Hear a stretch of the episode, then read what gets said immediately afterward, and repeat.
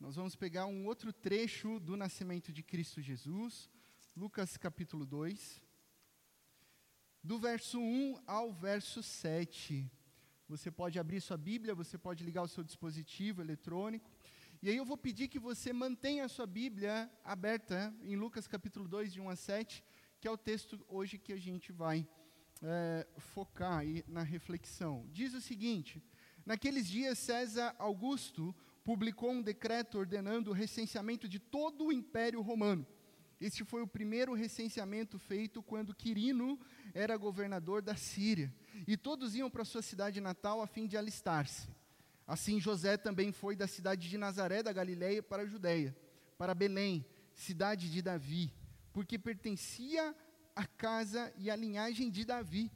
Ele foi a fim de alistar-se com Maria, que lhe estava prometida em casamento, e esperava um filho. Enquanto estavam lá, chegou o tempo de nascer o bebê. E ela deu à luz o seu primogênito, envolveu-o em panos e o colocou numa manjedoura, porque não havia lugar para eles na hospedaria.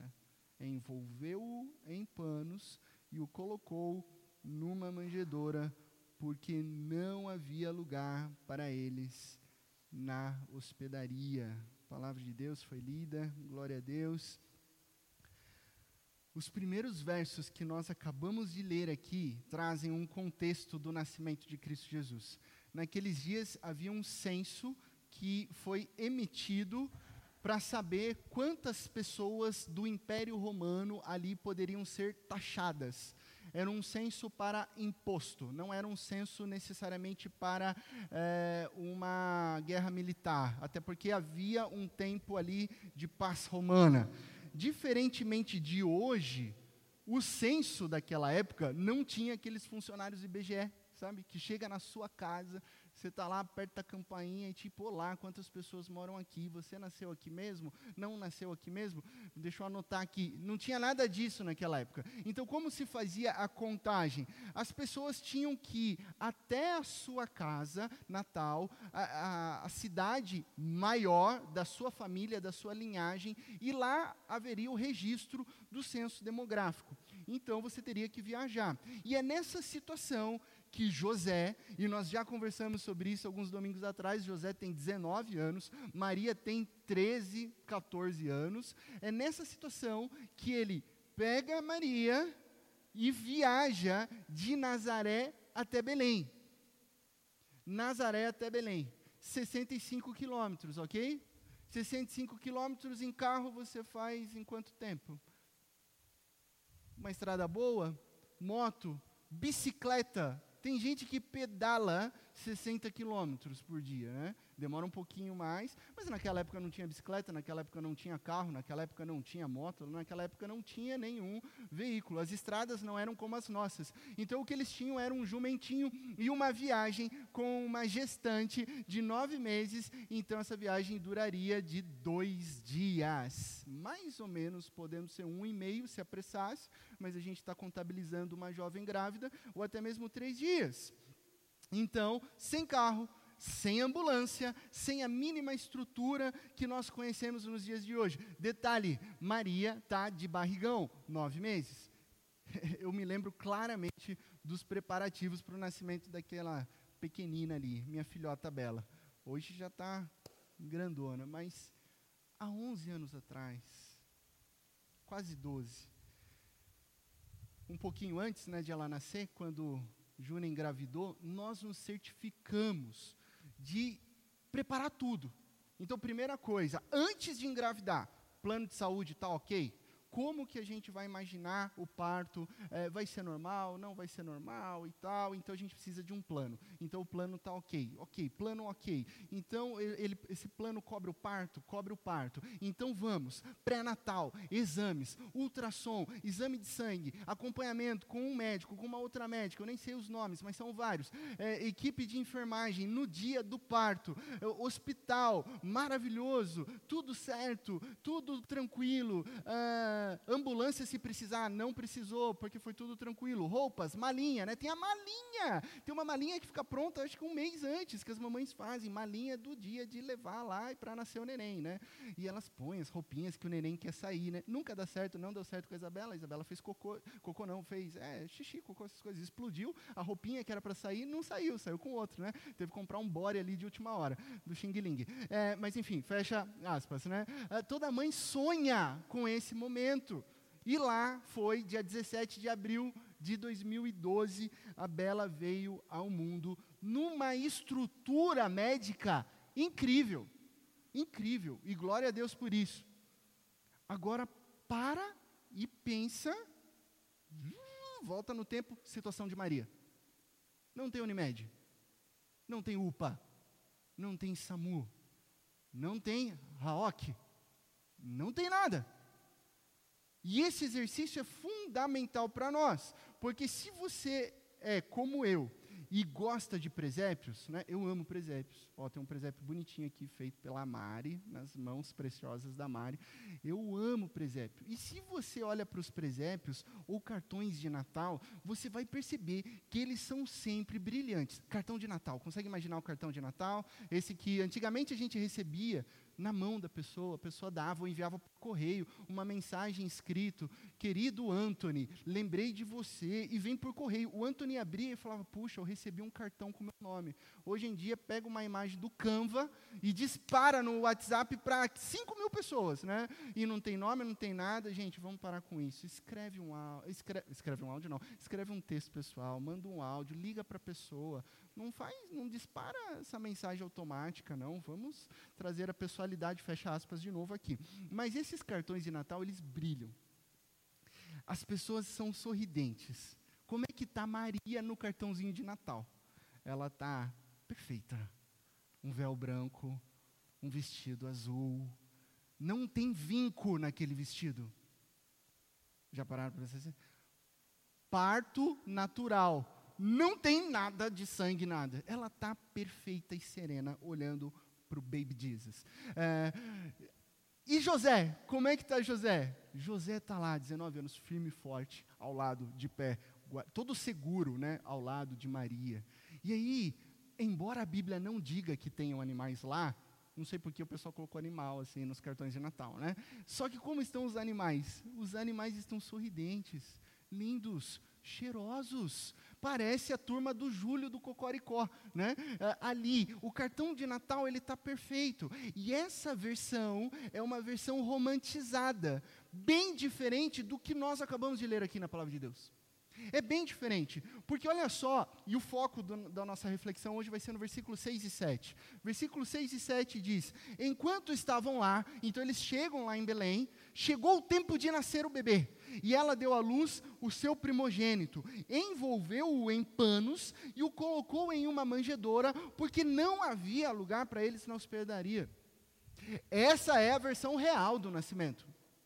Não tem berço, tem manjedoura.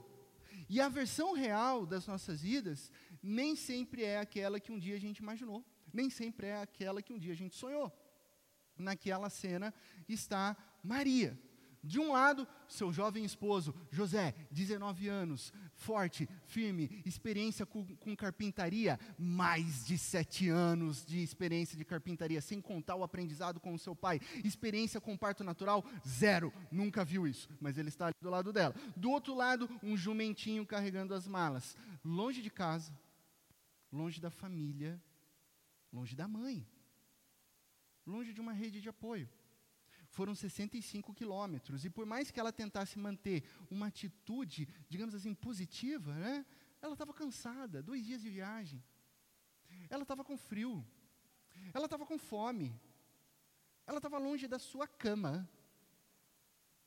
Você tem saudade do seu travesseiro da sua cama quando você viaja? Você não tem? Eu tenho, né? Agora imagine você mulher, nove meses, barriga, sem a sua cama, sem o seu travesseiro. Então ela estava com dor nas costas, ela estava sem dinheiro para um mínimo de estrutura, uma comida quentinha que toda grávida precisa ter, não tinha. Essa é a, é, é a situação dela. E na sua barriga estava quem? O Salvador que é Cristo o Senhor. Eu vou fazer uma pergunta para você. Quantas vezes você fez planos na sua vida? Quantas vezes você já se programou para algo e você estava cheia de expectativa e no final foi tudo diferente? No final não aconteceu nada do que você planejou. Tudo diferente. E nos seus olhos foi tudo ruim, tudo bagunçado. Porque óbvio que Maria, essa menina de 13 anos, ela sonhava em casar, ela estava prometida em casamento, e de repente ela está grávida antes do casamento. E eu amo esse detalhe de que o anjo só aparece para ela e aparece em sonho para José. Não aparece para mais ninguém. Então ela tem que chegar para os pais dela e falar assim: olha, é o seguinte, eu engravidei mas não é do José, não. Daí o pai pira assim, como não é do José? De quem que é isso daqui? Sei lá o que é. do Espírito Santo do céu. O pai acreditaria? Perceba a situação. Aí ela vai e conta para José: José, eu estou grávida. José, como assim você está grávida? Nós estamos prometidos em casamento, nós estamos puros aqui. É, se Maria, você quer me matar do coração? É do Espírito Santo de Deus. Então, como assim verbalizar isso? Como viver isso? Fato é que nem sempre as coisas acontecem como nós planejamos. Claro que Maria tinha um sonho de ter um filho ao lado da sua mãe, com aquela tia parteira lá em Nazaré. José esperando lá fora, junto com os amigos, né? E aquela brincadeira que tinha dois mil anos atrás: será que é menino? Será que é menina? Né, você que é mais jovem, está assustado com isso, é, ultrassom e descobrir o sexo da criança foi pouquinho tempo atrás, tá, gente? Antes não tinha essa de chá revelação, né? Chá, não tinha, chá revelação é uma coisa nova, né? Então você descobriu o que viria ali na hora. Então José do lado de fora, aguardando com expectativa. Esse é o sonho, mas aqui está a vida real. A vida real, ela está só com José. José não é enfermeiro. José não tem jeito para partos. José não tem mão leve, porque ele é carpinteiro, ele tem mão pesada, ele tem amor, ele tem carinho, ele tem paciência, ele está ali fazendo companhia para ela. Então, o versículo 6 diz: Enquanto estavam lá, chegou o tempo de nascer o bebê, e ela deu à luz o seu primogênito. Vamos parar no chegou o tempo de nascer o bebê. O que, que será que estava na cabeça de José? Dois dias para ir, dois dias para voltar. O neném vai nascer em Nazaré, está tudo certo. Maria aguenta, Maria segura. Chega lá, faz o registro demográfico. Maria vira, vira para José e fala: Zezinho querido, Oi, meu amor, tá cansada? Chegou o tempo de nascer. Não, para com isso, a gente já está voltando. Não, Zé, meu, meu amor, chegou o tempo de nascer. Maria, é, eu não encontrei lugar para nós nessa cidade. Tá cheio, é censo demográfico. José, amor, tá nascendo. Daí ele, ok, Maria, deixa comigo, eu vou conseguir, sem saber, óbvio, se ele iria conseguir. Então José tenta por com todas as suas forças e ele encontra uma caverna. melhor tradução para para o texto grego aqui é uma caverna. Uma caverna era provavelmente um lugar abaixo de uma casa grande, onde realmente as pessoas guardavam os animais ali, principalmente nessa época, para que os animais não morressem de frio. Então, se tem ou não tem animais lá, nós não temos essa informação. Mas era um lugar precário, mas que poderia guardá-los do frio. Só que era um lugar para animais. Não tinha uma estrutura para seres humanos. Então José meio que chega assim ali, né? Na humildade, né? Maria, encontrei um lugar. Ai, que bom, amor. Sabia que eu poderia confiar em você. Só uma coisa, você tem alergia a ovelhas? Ai, por quê? Eu falei, é que eu encontrei uma caverna aqui. Então vamos lá. E aí, que mãe, outra pergunta, que mãe sonharia com um curral numa sala de parto e uma manjedoura como berço? Essa é a situação real. Essa é a situação bíblica. José acende uma fogueira, prepara uma água quente. Maria ajeita sozinha com palha o chão para que ela possa deitar e trazer Deus ao mundo. Com animais de testemunhas e José como parteiro. Nem sempre as coisas acontecem como nós planejamos. Só que o texto bíblico diz que Jesus nasceu. Então, ainda que as coisas não aconteçam do jeito que nós planejamos, ainda assim acontece a vontade de Deus. Ela deu à luz o seu primogênito. Jesus nasceu. E olha só que interessante: Jesus não deixou de nascer porque os planos de José e de Maria não deram certo.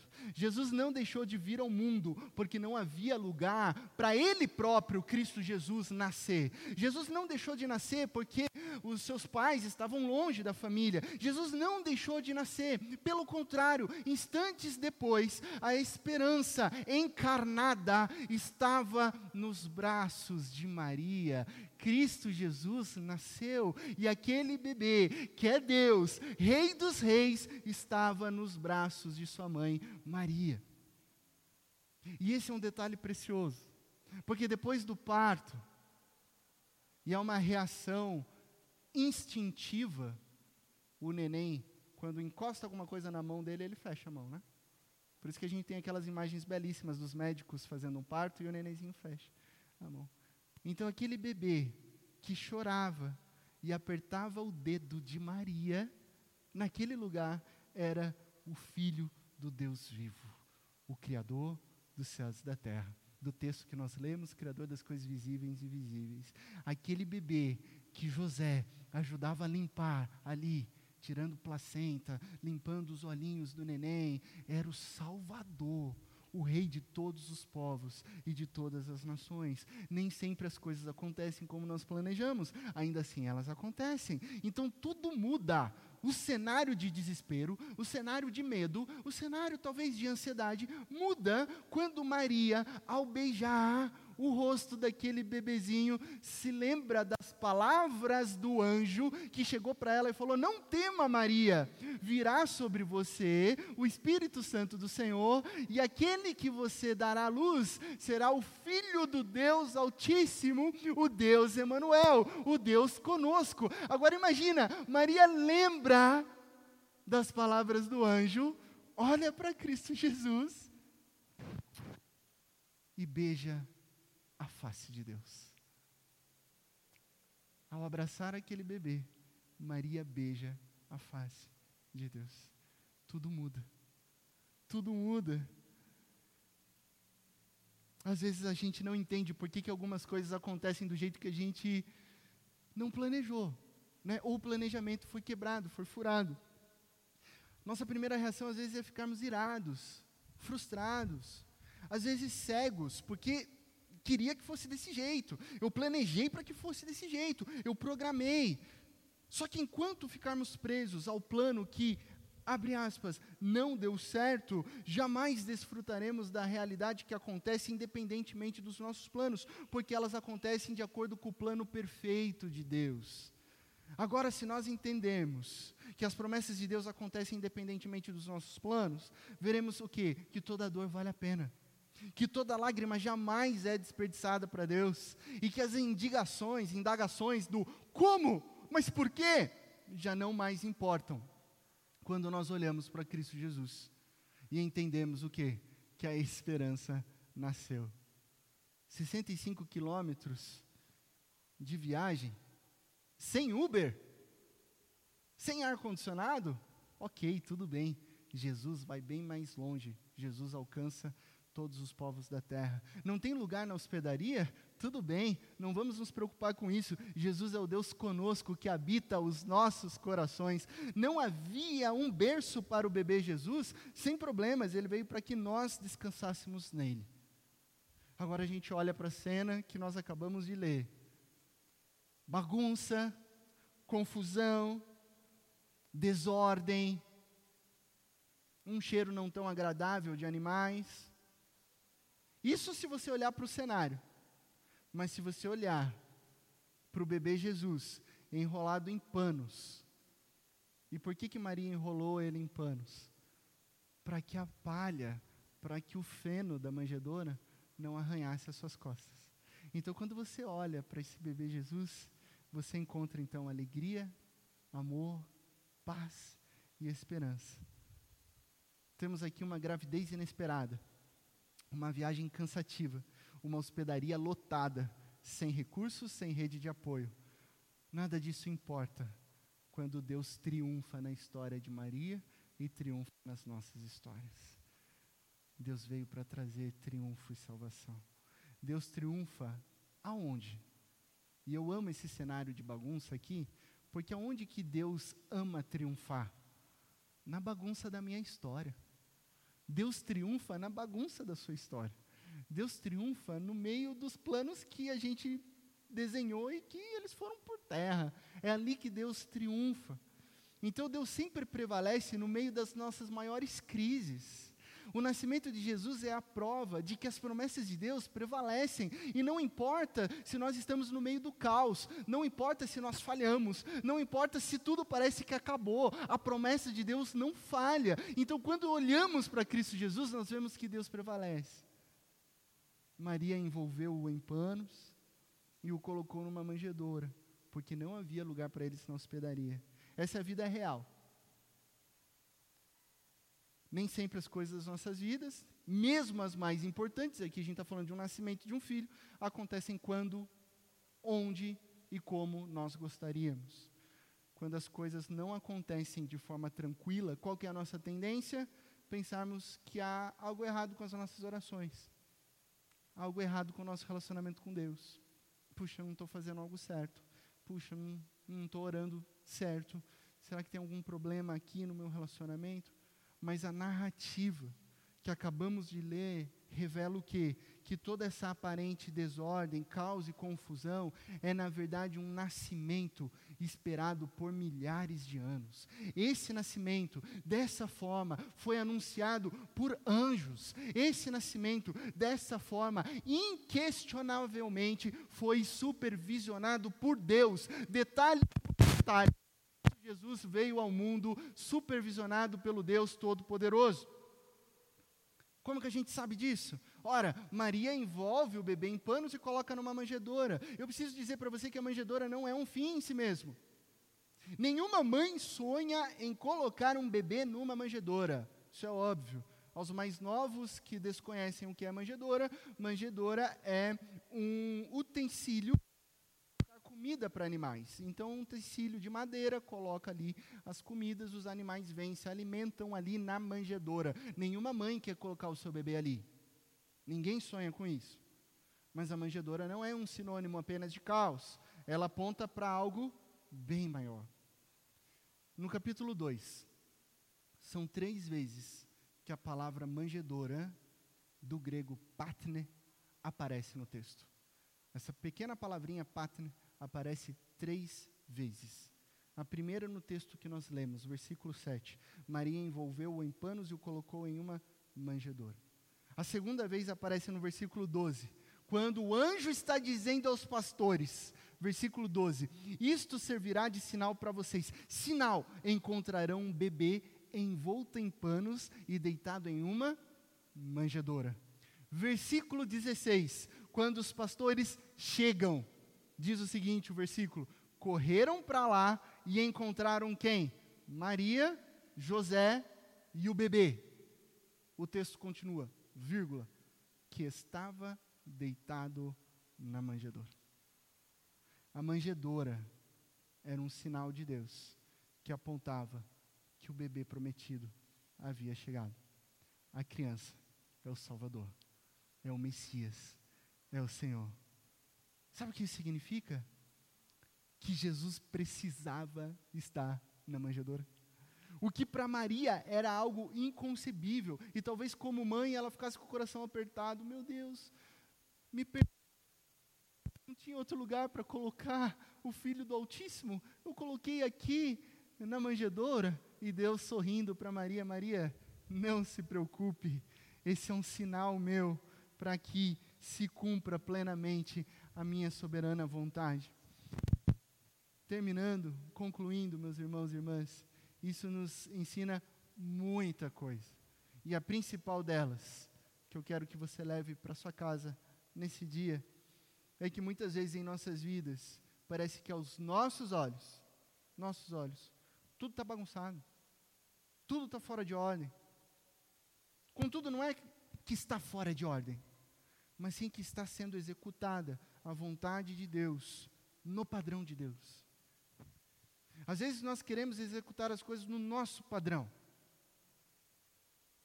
Anthony, engenheiro de qualidade. Né? Padrão de qualidade. Acho que está acabando a bateria. É, é, a gente quer executar as coisas no nosso padrão de qualidade, seja no trabalho, seja na família, seja nos relacionamentos, quando na verdade o que de fato acontece de melhor é o padrão de qualidade perfeito de Deus, de Deus. Então não perca a atenção nos estábulos da vida.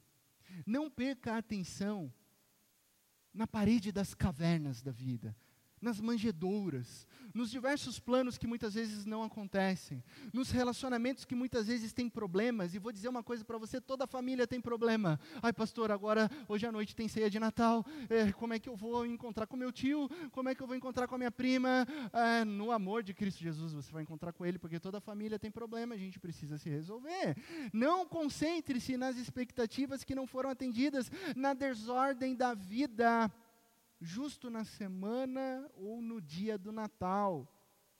Mas, ao olhar para a manjedora, lembre-se que ela é um sinal que aponta para o nascimento de um bebê, que em toda a sua aparência de fraqueza, insignificância, vulnerabilidade, que essa é a aparência de um bebê. Você pega um bebê no colo, bebê dá medo? Alguém tem medo de bebê? Alguém já ouviu falar em bebefobia? Não existe isso. As pessoas mais sérias, quando você coloca um bebezinho na frente dela, ai que bonitinho. Esse é o fator de um bebê. O bebê muda a história. De uma maneira vulnerável, fraca na aparência, mas nascia o Rei dos Reis. Nasceu o Senhor, o nosso Deus a resposta de Deus veio como um bebê. Então a maneira como Jesus nasceu não foi um caos, mas foi um plano divino que confronta todos os reinos deste mundo, porque o rei nasceu. Ao ver a sua vida em caos, ah, pastor, minha vida está em desordem. Ah, pastor, eu estou me vendo sem lugar. Não pare na manjedoura. Jesus nasceu, Ele é o Rei dos nossos corações, Senhor e Salvador. Olha para Jesus, se Deus realizou o nascimento do seu filho dessa maneira, tão assim bagunçada, e fez-se a vontade de Deus, por que, que você ainda teme? Por que, que você ainda está ansiosa? Por que, que você ainda acha que Deus não está reinando na sua vida? É claro que está. Olha para Jesus. Então agradeça. Então louve, então adore. Deus permitiu que não houvesse lugar para Jesus na hospedaria, para que Jesus preparasse um lugar para estarmos com Ele para sempre. Esse é o nosso Deus, Emmanuel, o Deus conosco. Que Deus te abençoe, na mais absoluta certeza de que em Cristo Jesus todas as coisas ficarão bem. Coloque-se em pé, vamos orar.